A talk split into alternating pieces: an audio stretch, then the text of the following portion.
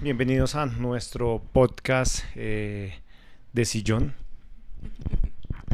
Tardes de sillón. Tardes de sillón, en donde vamos a hablar de, de que, de hoy, hoy, hoy, hoy qué temas, qué temas tenemos para, para tratar, Vivi.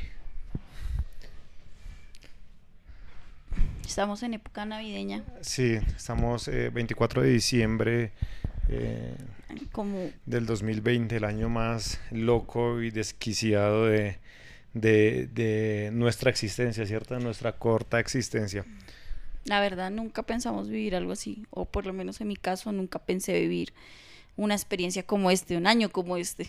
Nunca pasó por mi mente que llegase a pasar. Sí, también es, es algo eh, surrealista, es un tema que uno dice, miércoles, yo jamás había tenido que vivir una, una situación de esas. Eh, Y tengo mucha expectativa, ¿sabes? Pienso mucho en cómo va a ser esta Navidad en la noche. ¿Qué, qué irá a pasar? Si la gente saldrá, si no saldrá. Con todas las medidas que hay en este momento, pues no sabemos qué va a suceder. No sé si llegue antes de medianoche a dormir. Eh, lo, más seguro es que muchos sí, bueno, eh, para los que nos escuchan fuera de Colombia, eh, Colombia es muy, muy jocoso en, en- en- Parrandero, parrandero en las, en las eh, festividades. Entonces el, el- el trago y la, y la fiesta, la, la rumba de noche es muy natural, ¿no? Pero eh, hay ciudades como Medellín que tienen toque de queda. eh, a estas alturas se estima que de pronto Bucaramanga también, entonces va a ser, va a ser un tema... Ibagué. Ibagué va a ser un tema bien, bien extraño. Entonces, En Bogotá no podemos eh, beber, digamos que de forma libre. Solo podemos ah, estar sí, dentro de nuestra solamente casa. dentro de las que- casas, o sea que la, la parranda normal de la calle no, no, no se va a manejar. Entonces, bien, bien loco el tema. eh, pero bueno, ya cerrando este año tan, tan loco, eh, nosotros arrancando un nuevo proyecto que es este, este bello podcast en donde vamos a hablar de lo que De se nos, cosas. de lo que se nos antoja. Veníamos hablando, hablemos de música, ¿te parece?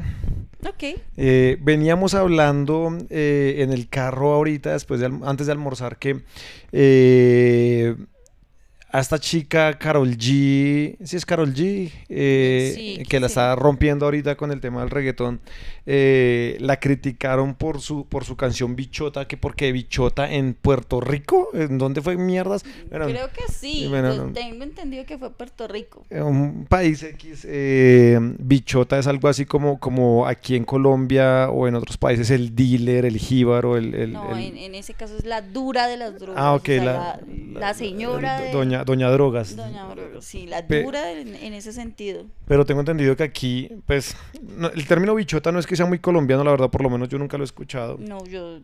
Está esa canción, yo no sabía que ese término existía, no sé tampoco de dónde lo sacó. Pero aquí no significa eso, por lo menos hasta donde sé. Sí, es- así es, acá, acá no significa eso, eh, pero, de- es decir, eh, no, no, no entiendo las críticas a veces que no comprenden el, el cambio de género, el cambio de idioma o de significado de algunas palabras en diferentes regiones. Es decir, nosotros aquí, por ejemplo, utilizamos concha para cosas Para la concha. comunes, para la concha, sí. La concha de nácar. La concha de nácar, por ejemplo, pero la concha en Argentina es la concha, ¿no? La concha es la vagina, la, la parte íntima de la mujer. Y no porque aquí una mujer se llame concha, entonces eh, vamos a hacer un escándalo. Entonces si sale que concha Concha eh, como cantante, entonces ¿qué, qué va a suceder? La, la- la vamos a vetar porque su nombre es concha.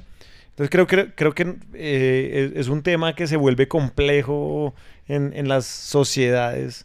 Tratar de, de- más con este tema de globalización, ¿no? Sí, es, es difícil poner al mundo de acuerdo. Es difícil que a todos les guste lo que tú haces. Entonces, eh, en especial a los artistas, si hacen una cosa, si hacen la otra, a unos les gusta, a otros no les gusta. Entonces, siempre van a estar en el ojo del huracán. Siempre un, un artista va a estar en eso. Entonces, hágalo bien o hágalo mal, Siempre hay alguien que lo va a criticar. Siempre hay alguien que lo va a criticar y siempre hay alguien que le va a dar palo, y más en este, en este mundo de, de globalización. Eh, mm, ¿Qué más? ¿Qué, qué- qué ha pasado, qué, qué ha pasado en estos días? Que la verdad, te- tengo un dato curiosísimo, estaba, estaba leyendo, lo, lo- lo leí hace como 15 días, pero quería conversarlo y es, Resulta que un restaurante aquí en Bogotá sacó una hamburguesa que está bañada en oro. Eh, una hamburguesa normal acá mm, vale que 20 dólares, 10 dólares, 15 dólares, como, como mucho. Mucho, como, no. 20 estoy exagerando de pronto en- 20 estás en, en exagerando, un lugar. mucho. Ah, ahorita sacaron una que vale, no sé, 70 dólares, tal vez 200 mil pesos. no- es que el tipo de cambio estaba muy volátil, pero 200 mil pesos. Bañada en oro. ¿Qué opinas tú de pagar 200 mil pesos para comerse una hamburguesa bañada en oro? Ay, que están muy desjuiciados, no tienen nada que hacer, no tienen cositas que pagar, no hay servicios, no hay ropita que gastar. Di- di- bueno, ponle, pon- ponle tú que, se- que, que sea una persona de alto poder adquisitivo y, y bueno, se puede dar el lujo, pero, pero- ¿Que puede botar la plática en eso? sí, sí, que puede botar la plática en eso. Pues ya si puede botar la plática en eso y se le da la gana de botarla en eso, pues es su... Es lo que quiere hacer y ya su problema. Yo personalmente no lo haría. Yo no pagaría por cagar oro. O sea, Eso, eh, a ese punto quería llegar, exacto. Yo, yo no lo haría. No, no me sobra la plata, entonces, pero si me sobrara tampoco lo haría. Es decir, me, me parece muy, por no decirlo tonto, pero sí tonto, el, el- el punto de uno pagar para cagar oro. Eh, o sea, el- y más quiero llegar al nivel de siempre de la ostentosidad y de las cosas ilógicas para demostrar el poder adquisitivo que de una u otra forma creo que está un poco errado respecto de, de la situación de hoy en día y respecto de una realidad lógica.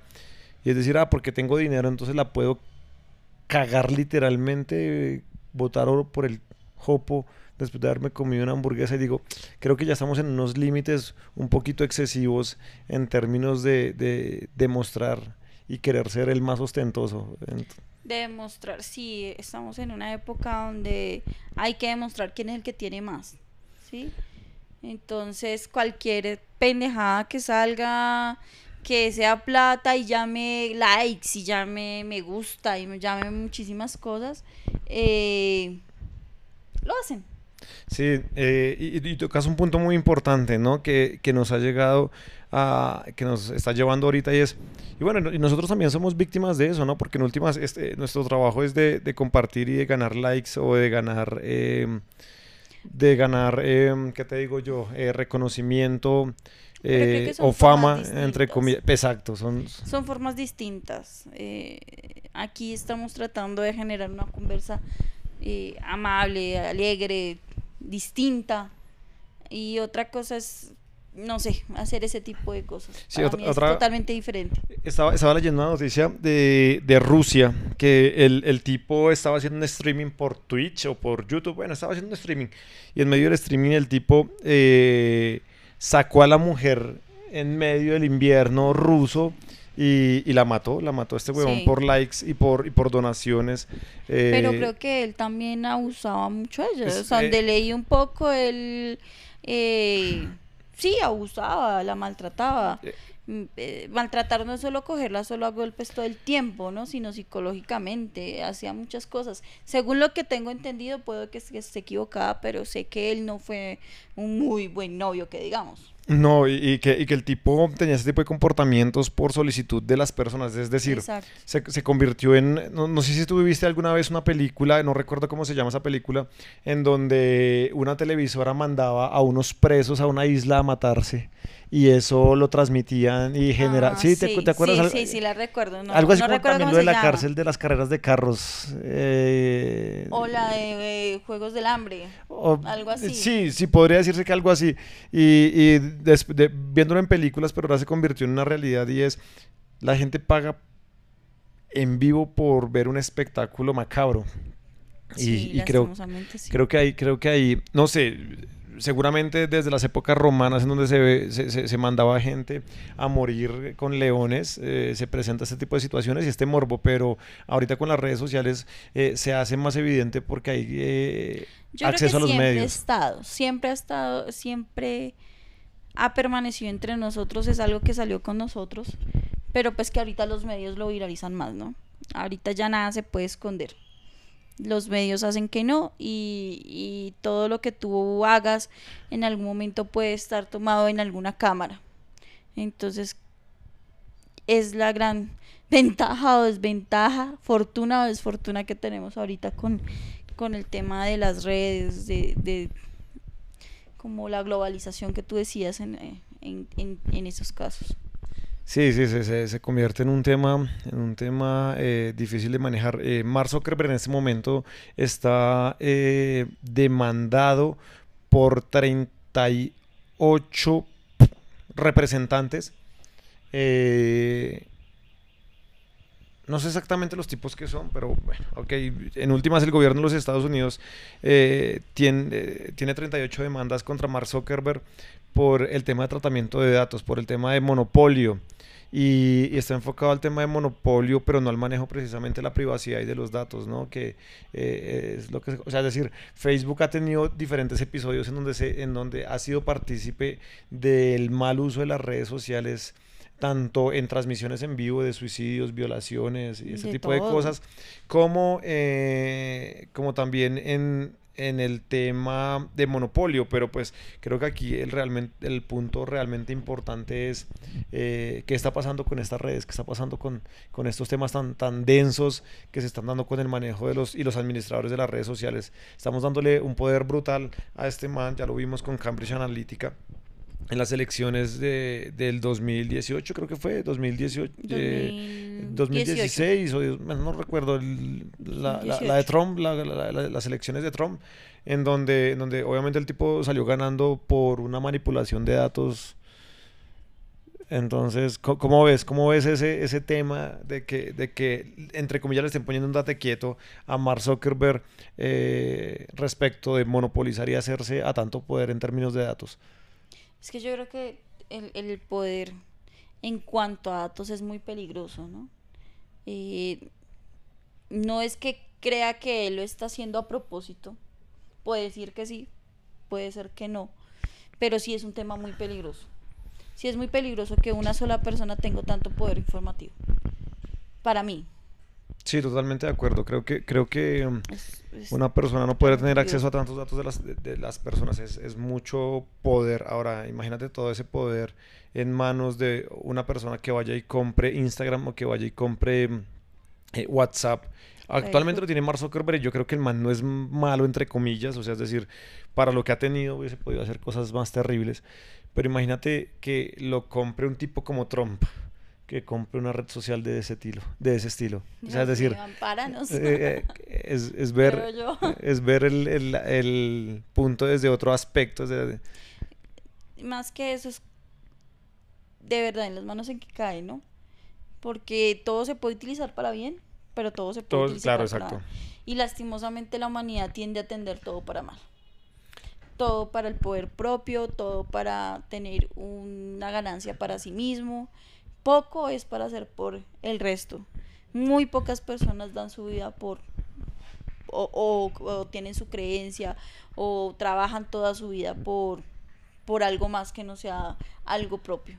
Y, y creo que es muy, muy, muy peligroso este, este tratamiento de datos ya nosotros no tenemos privacidad. Nadie tiene privacidad. Sí, nadie.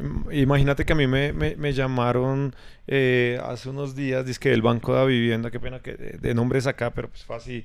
Me llamaron del Banco de la Vivienda con datos viejos, con, con mi dirección anterior y, y, me dicen, hey, no, que es que te vamos a cambiar la tarjeta de crédito, eh, la, el, el, plástico de la tarjeta. Y yo, no, no, tranquilo, no se preocupe, yo lo cambio directamente en la oficina. No, es que en la oficina no, no te la van a cambiar. Y digo, pero viejo, o sea, es decir, sí me lo van a cambiar por telefónicamente, pero no me lo pueden cambiar en la oficina. O sea, no me parece lógico ese tipo de servicios en, en una entidad financiera.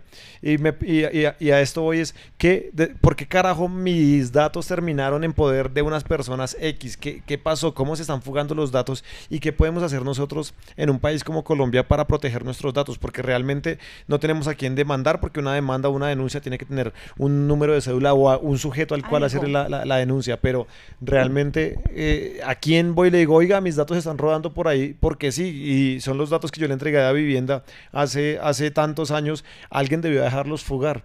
y la vivienda debería tener responsabilidad en eso, porque como saben que era del banco de la vivienda, que yo tengo que tengo una cuenta en la vivienda, pero que mi dirección ya no es la misma, empezando que ellos son los dueños del crédito de mi apartamento y ellos y no sabían. sí, no sabían y tenían toda mi información actualizada, o sea, es decir, no, no sabían que tenía una nueva dirección cuando el apartamento está a nombre de ellos, básicamente la hipoteca está a nombre de ellos, entonces sí, yo creo que es peligroso. Y bueno, las personas que se dan cuenta, ¿no? En este caso tú te diste cuenta de, que eso era una farsa, pero muchas personas sí caen. Muchas personas sí terminan diciendo, sí, sí, sí, tranquilo, yo hago el cambio de una vez porque sienten la facilidad de hacer las cosas. de evitarse las filas, evitarse la espera. y más ahorita, ¿no? Sí, claro. Y y con, y con, toda esa información, pues obviamente tienen una cantidad de confianza porque dicen, ok, si tienen información es por algo, que, o sea, ¿por qué razón tienen información? Entonces, mierda, eh, sí, bueno, la cambio. No sé, yo, yo, creo que más por prevención y porque he escuchado tantas vainas que yo digo, no, las bolas, yo no les voy a dar a ellos eh, mi, información. y mi, la posibilidad de que me cojan y me roben y me... No, no, pues obviamente no. Prefiero darme la pela e ir hasta, hasta la oficina y, y hacer el trámite pero de esa forma no, y, demuestra que, que, solamente con ese hecho, eh, como un banco se supone que es una entidad financiera, o sea, top. Imagínate cuántos, cuántas situaciones se, pueden estar presentando con los datos de Facebook, ¿no? Como la de Cambridge Analytica, que de una u otra forma eh, yo creo que Facebook debe estar en el, en el tope de la, de la cima de los ataques, de los ciberataques para obtener información. Claro, claro, o sea, ahí la gente sabe que está la, la ollita de oro en el sentido de información, ¿no? Todos, la mayoría, yo puedo decir que muy poco porcentaje no tiene Facebook o no tiene Instagram, muy pocos, y toda su información está ahí. Es más, puede ser que tenga delirio de persecución, pero yo a veces puedo estar hablando, hablando contigo y digo algo que quiero y cuando voy a Facebook está lo que quiero sin haberlo buscado en sí, internet. Me, me, pasa muchísimo con los tiquetes eh, o, tecnología, cosas así. Ah, eh, no, me gustaría como viajar a San Andrés. Y cuando entro a Facebook y está San Andrés, San Andrés propaganda, yo, yo, digo, mierda, me están da escuchando. Nervios, a mí, a mí me da miedo en cierta manera. Claro, o sea, es decir, ese tema de tapar la camarita web y, y bueno, de, de buscar medidas preventivas en últimas son irrelevantes porque de una u otra forma siempre van a tener acceso a nuestra información porque en algún momento lo vamos a necesitar. Si nosotros queremos acceder, a una página de compra de etiquetes, pues nos va a pedir ubicación, nos va a pedir direcciones, nos va, a pedir información, nos piden cookies y, bueno, terminamos dándolo por necesidad, ¿no? Y aceptando términos y condiciones. Ahora, cuando es de afán y esas, esas eh, eh, escritos enormes, esos, esos textos jurídicos yo nunca leo eso. Yo todo le doy a aceptar y yo no leo nada. Nadie, nadie. deberían, deberían ser como tan. Eh, exacto. Vamos a utilizar esta información para venderla para publicidad. Vamos a utilizar esta información para terceros. Vamos a utilizar esta información. Es decir, un listado que sea rápido y que tenga el contexto de eso ya para aperturarlo, pero que a ti te digan en, en temas globales qué van, qué van a hacer con tu información. Pero es que esa es una táctica, digo yo. Eso es como cuando te dicen a ti, lea la letra pequeña. Siempre te van a poner un párrafo inmenso. Para que no lo acepte, claro. Para aceptar y, y, tú nunca lees a la minucia y entonces cuando dice la letra pequeñita, ahí es donde está. donde, donde, la marranita tuerce la cola, dijeron. sí, tienes razón, es la trampa, ¿no? Es la, la, trampa. Y pasa aquí, pasa en todo lado, desafortunadamente. Pero sí, es, es un tema. Eh, había un estudio, o salió un estudio ahorita hace poco.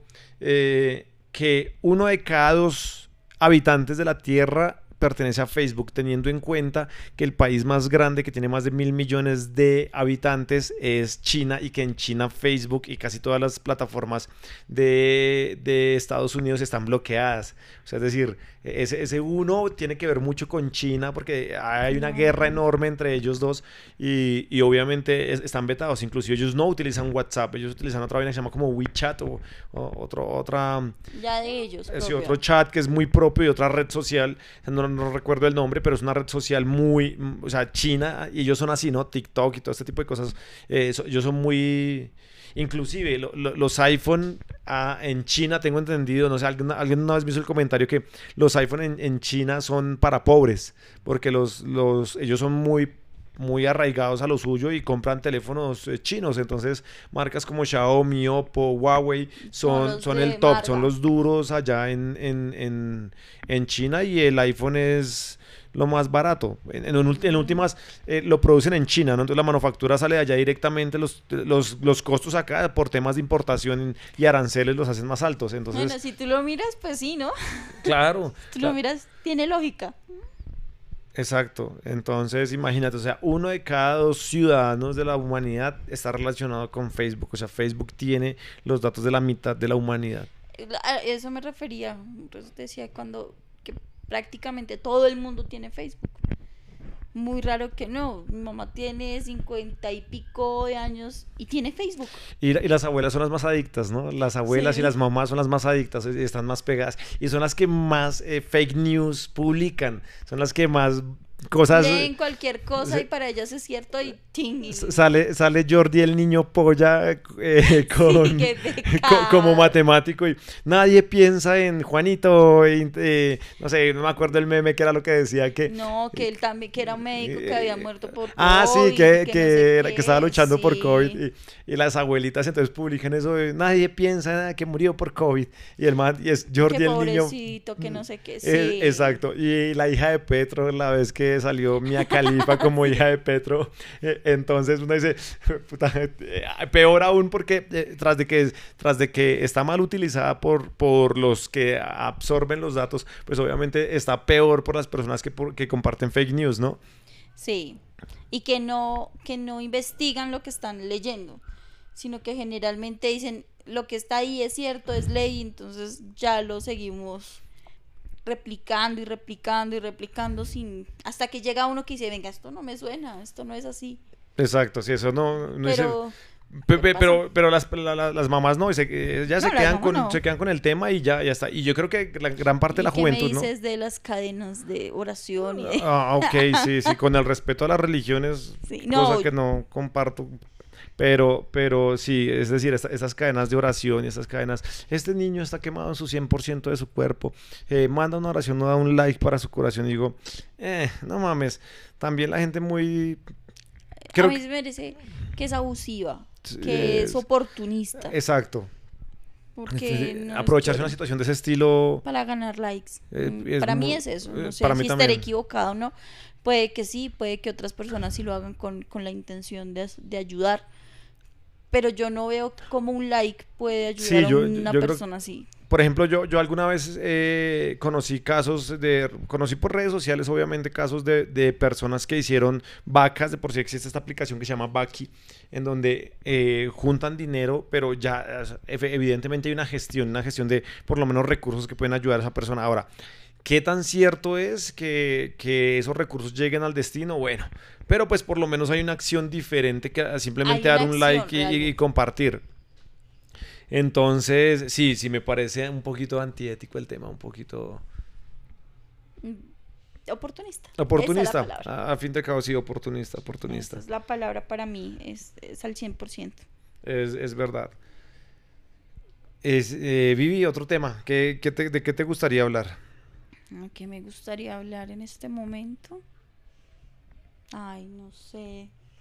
De, Yo- de que veamos las cosas buenas. Creo que, que ya que estamos en época de terminar el año, estamos en época de, de- de festejos, eh, sé que muchos hemos perdido cosas materiales, otros hemos o han perdido eh, familiares, que creo que es lo más triste. Pero creo que debemos ver las cosas positivas que han pasado también. Sé que no ha sido un buen año, o sea, en general, Yo, yo creo que más que no un buen año, creo que ha sido un año complejo, extraño. sí, Porque, de sí, retos. Eh, de, de retos. pérdida para mucha gente y mucha gente la ha pasado mal. Desafortunadamente la ha pasado mal. Afortunadamente nosotros somos muy privilegiados y tenemos, eh, bueno, nuestro, nuestros ingresos, tenemos nuestro techo, tenemos nuestro empleo. Pero, pero yo creo que sucede en, en- todo lado que mucha gente cae, mucha gente resurge, ¿no? A ese punto iba, yo creo que hay mucha gente que, que la pasó mal. Sí, claro que sí la pasó mal, pero asimismo se hizo más fuerte. Asimismo despegó de nuevo también y, y es mucho más fuerte ahorita. Y todos creo que de una u otra manera aprendimos a ser más fuertes este año. Sí, estoy de acuerdo. Yo creo que, que creo que era un era un, un, cachetadón que era necesario para entender muchas cosas. Ahora, no todo el mundo las, las coge por el lado que es. desafortunadamente. Desafortunadamente. Y a mí, por ejemplo, lo que más me molesta es que el, el planeta nos está dando y nos está dando indicios de que se va a poner fea la cosa, de que la, la cosa se está poniendo fea y va a seguir fea y que si no hacemos algo definitivamente no vamos a parar con solo un tapabocas. Sí, sí, definitivamente. Y que pueden ser cosas peores, ¿no? Ahorita en el, ministro, el ministro de Salud, el Ministerio de Salud, aquí en Colombia por lo menos, y tengo entendido que en otros países detectaron, ah, en, en, en el Reino Unido, eh, el primer ministro eh, Boris Johnson, creo que se llama el tipo, eh, informó que se había, que se había detectado una segunda cepa, una, una cepa derivada del, del COVID-19 en Brasil también y aquí en Colombia también. Entonces, eh, esto va a ser un tema evolutivo. Yo creo que va a ser más constante. O sea, yo creo que, que ah, eh, se supone que la, la, última pandemia así bestia que hubo fue la, la, la, que, la gripe española hace como 100 años más o menos. O sea, estamos hablando de un siglo, so-so, y hubo algún tema de... de, de, eh, H1N1, pero digamos que esa no fue una pandemia tan brutal como esta, pero sí se está viendo que va a ser constante yo le pongo que cada 10 años, cada máximo cada 20 años, va, se, va a empezar a presentar una, una situación de, de, este calibre. ¿Y que cuánto tiempo nos va a tomar para recuperar, no? Yo no creo que esto sea ya que el otro mm. año ya vamos a salir de esto, la verdad lo dudo. No, no, pero también es cierto que eh, las tecnologías van a tener que evolucionar hacia este, hacia este punto de hacer las cosas más rápido. Si tú te das cuenta, crearon una, eh, vacunas que ya, en, que ya están aprobadas y que se están probando, como la de Pfizer y como la de da susto, ¿no? Porque hay varios efectos adversos de la, de la vacuna. Sí, pero, pero mira que es una vacuna que salió en año y medio. Anteriormente una vacuna duraba 15 años aproximadamente, entre 15 y 20 años para salir, para salir al mercado. Eso quiere decir que el ser, o sea, los seres humanos tendremos que ir evolucionando precisamente hacia ese aspecto y, y, juntándolo con el, con el punto que tú decías, va a ser un tema en donde el cuerpo también se va a ir adaptando o tendrá que, que evolucionar a, tener la menor cantidad de efectos adversos o aprender a vivir con los efectos adversos de, de, la cura, ¿no? Como el cáncer. En últimas, el cáncer, por ejemplo, en una quimioterapia, tú sabes que vas a que tu efecto secundario va a ser que vas a perder el cabello, que te va a doler muchísimo, que vas a tener X cantidad de, de, de situaciones físicas y psicológicas que son efectos adversos, pero pues es la solución que hay para los de las personas que, que están con cáncer. Entonces, eh, creo que eh, esto nos asusta un poco más porque de pronto se, se, tiene la sensación que nos va a tocar a todos. Sí, yo creo que es más eso.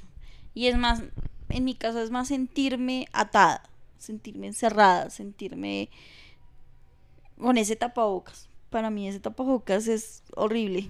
Lo, cada vez que siento que me lo tengo que poner, para mí es horrible, es feo. Pero mira que veía un tuit en donde, en donde una chica decía, eh, no deberíamos eliminar el tapabocas. Tampoco debería ser obligatorio, pero no deberíamos eliminarlo. Porque qué rico es no tener gripa durante un año. Y yo casi que llevo nueve meses en donde no me da gripa. Pero no eres libre, no respiras. Ah, sí, entiendo. Para mí es como si pero, pero, un está, pero, pero, estábamos viendo los puntos positivos. O sea, hayas planteado los puntos positivos. Yo creo que ese es un punto positivo. Si sí, me lo preguntas. Bueno, está bien, sí, te lo voy a tomar porque pues sí. En tu caso, funcionó. Sí, Pero ¿qué te va a dar gripa si no salimos de casa? Pero el tapabocas también ayuda, o sea, es decir, ayuda a que la posibilidad de que tenga eh, gripa común va a ser va a ser mucho menor, ¿no? Bueno, está bien, te creo. ¿Me, me crees? te creo. ¿Qué, ¿Qué, otro tema? ¿Qué, ¿Cómo ves? ¿Qué, qué, qué otro tema te gustaría tocar en este podcast?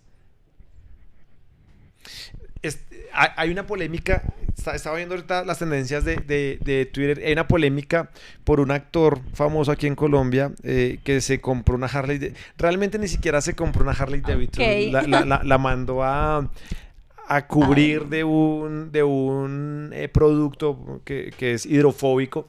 Eh, y salió cierta, cierta senadora de la República a decir que mm, como el tipo va en, es de oposición aquí al gobierno colombiano, entonces eh, es socialista y si es socialista no tendría derecho a una moto. Es decir, la vieja algo así decía en el tweet que los socialistas, eh, digamos que predican de lo que les, eh, o bueno, que critican lo que a ellos les gustaría tener, es decir, hablando en términos del capitalismo.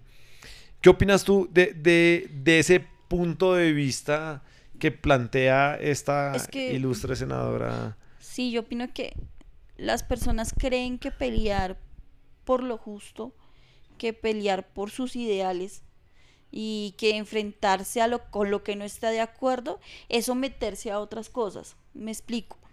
Si yo peleo por los derechos que son la salud, que son el buen salario, que son eh, tener una pensión con mi vejez, yo tengo que vivir como una persona que mm, es pobre, que no tiene nada, que no tengo derecho a ponerme una camisa de marca porque entonces eh, ya soy capitalista y ya soy hipócrita con mis ideales. Soy una persona que lucha por, los de, por sus derechos y por lo que cree justo, no tiene, derecho, a, tener nada. y, y eso me parece estúpido, perdón la expresión, pero me parece muy ilógico. Yo para pelear por lo que pienso, por lo que siento, por lo que creo que es correcto, no debo vivir sin nada. Yo nunca... Sí, sí, eh, yo digo que, ese concepto de capitalismo y socialismo como es concebido especialmente en Latinoamérica, no, y en Estados Unidos porque también es la misma vaina, eh, aunque ellos son eh, demócratas y republicanos y bueno, pero digamos que el, sesgo es el mismo, ¿no? Entiendo yo el término socialismo que puede que esté totalmente equivocado, pero entiendo yo el término socialismo es como pensar en sociedad, ¿no? Enfocarse a que todos somos una sociedad y somos un grupo de personas y es velar por todos, porque todos estemos bien. Todos tenemos los mismos eh, derechos y los mismos eh, deberes. Exacto, o sea, yo, yo creo que yo estoy de acuerdo que el socialismo no, no puede, que, que otros gobiernos hayan utilizado el socialismo para para sangañar gente. Estoy de acuerdo que eso no se debe hacer, pero también es cierto que como gobierno deben estar enfocados a brindar las mismas posibilidades a todo el mundo, a por lo menos a equilibrar las posibilidades, lo cual no implica que una persona que sea socialista entonces tiene que vivir en un cuchitril o no puede tener una moto, o no puede tener un carro, no puede tener un carro fino, no se puede... Según ellos no puede tener nada. Eso, me parece un, eh, demuestra que esa ideología es estúpida y yo creo que eh, el capitalismo va muy de la mano con el socialismo. Es decir, el concepto debe ser junto una producción social que permita que los recursos se muevan dentro del país para que todos tengan la posibilidad de tener. Exacto, eh, sí, ese es el punto. Yo no pienso que, que se quiera que la gente que no hace nada, que no quiere hacer nada por sí mismo, pues tenga lo mismo que la que sí está trabajando duro, la que le está metiendo el cuerpo y el alma a su trabajo y a lo que hace. No, pero es brindar las mismas oportunidades para todos. Yo tenía un ejemplo, o bueno, yo pensaba en un, en un ejemplo y decía, ok, ¿cuánto se gana eh, un escolta, un celador, que mal llamado celador que, que, manejamos en, aquí en Colombia, eh, en donde se gana el mínimo con turnos rotativos de 8 horas? y en donde, bueno, Fines de semana. en últimas tiene que estar trabajando constantemente. Yo, por ejemplo, veía una fecha como hoy que se han recibido tantos paquetes en la recepción del edificio donde vivimos. Yo digo, una persona de este tipo debería tener las posibilidades por parte del gobierno, no para que le dé, no para que le pague, pero sí para que le permita a esa persona eh, educarse mejor, crear políticas enfocadas a crear un fondo de educación para este tipo de personas y que después de cierta cantidad de aportes en donde se certifique que la persona ha estado laborando y trabajando pueda acceder a un beneficio de, educación y que ese beneficio de educación le permita luego acceder a un mejor empleo y así sucesivamente. Ya el que no quiera escalar en esa pirámide, pues ya se sobreentiende que son personas que simplemente están dispuestas a vivir con lo mínimo pero que sí los gobiernos deberían tener este tipo de políticas en donde, en donde incentiven, en donde apoyen a las personas que como con un mínimo no pueden pagar una universidad o no pueden pagar educación superior que les permita generar más ingresos. O los, o los, los eh, pequeños tenderos, eh, generar eh, políticas enfocadas a que esos pequeños tenderos puedan crecer, que tengan un apoyo eh, de educación financiera gratuita, ¿no? Y que, y que, sea confiable, porque yo entiendo que muchos tenderos les llegan con, hey, sí, queremos, no sé, hacen programas en donde queremos ayudarlos a que conozcan sus finanzas, pero los ponen a estudiar finanzas para genios, cuando las finanzas deberían ser finanzas para tenderos, para tendedores de... Mm, para lo normal, para, exacto, para su necesidad necesidad, que enfocadas a su necesidad, pero mandan un estándar enfocado a multinacional o un estándar enfocado a grandes superficies o a, o a tiendas un poco más grandes y, eso no permite y, eso pone en desigualdad de una u otra forma a las personas que están trabajando y que luchan día a día. Vendedores ambulantes, vendedores ambulantes que les permitan tener o que, les, o que busquen políticas, pero realmente políticas que les permitan a ellos salir del, de la, de la, del empleo informal. Que les ayuden. Pero es que salir aquí del empleo informal yo la veo un poquito complicado, ¿sabes? La veo un poquito complicado porque Primero, conseguir trabajo en Colombia no es fácil. No está siendo fácil, entonces el colombiano es muy guerrero. Y si le toca salir a vender arepas al colombiano, no hay otra, sale a vender sus arepas. Y trabaja día y noche y vive súper bien con lo que hace. Entonces, aquí creo que es un poco complicado. Sí deberían, creo yo que deberían haber... Eh, beneficios, que deberían apoyarlos, que deberían incentivarlos, que deberían eh, generar acciones para que ellos estén mejor. Pero creo que, que el empleo informal, pues para que se acabe, no creo que sea tanto así pero pues que no les den tan duro. Pero sí, exacto, que generen políticas eh, y, los protejan, pero también les permitan precisamente... Trabajar honestamente. Eh, el trabajo informal es básicamente una microempresa, pero no formalizada. Pero son microempresas y eh, son, son personas que generan inclusive empleo. Y ahí es donde yo creo que la formalización no tiene que ser un castigo, sino la la los, los, em, los, países deberían enfocarse a que eh, la formalización sea, sea eh, deseada por los empresarios, no odiada.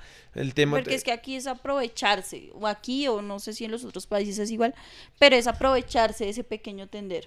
del, del, pequeño, del pequeño vendedor informal. Exacto, sí. Entonces, pues para aquí es un castigo todo lo que sea formal. Formalizar algo significa impuestos, significa que estén encima tuyo todo el tiempo, significa que, que tienes que dar más de la mitad de lo que ganes. Sí, yo, yo, yo creo que no, sí, Sí, desafortunadamente sí. Y lo peor es que hay multinacionales que no pagan un peso por cantidad, X cantidad de prebendas. Y uno dice, esto es ilógico, esto es ridículo en cierto sentido, ¿no? Ahí tocas otro punto y es que la gente que trabaja informal sabe que trabaja para ella, sabe que se esfuerza para ella y sabe que se está matando para ella. Muchas veces cuando se trabaja formalmente los horarios son extensos, el trabajo es duro y realmente el beneficio no se ve. No, no se ve, sí, sí, sí, es cierto. Es totalmente y creo que cada día vamos de mal en peor. Si escuchaste ahorita el aumento del salario mínimo es del 2%, o sea, 17 mil pesos. Eso es...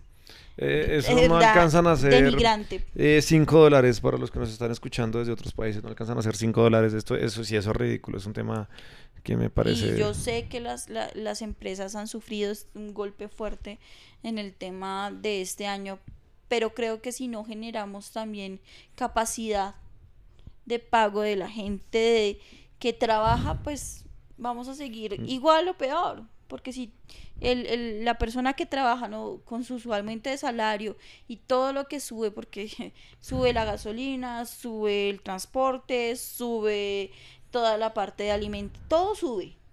Y el salario no. Entonces no va a haber capacidad de pago para que la gente vaya y compre lo que las empresas venden. Eso me parece. Eh, que todo es un círculo. Eh, sí, eso es un círculo, pero, pero bueno, sí, sí. no lo ven. Mm, no sé, yo, yo creo que aquí falta mucha formación en economía y yo creo que falta mucha forma, yo creo que tenemos muchos dirigentes ignorantes.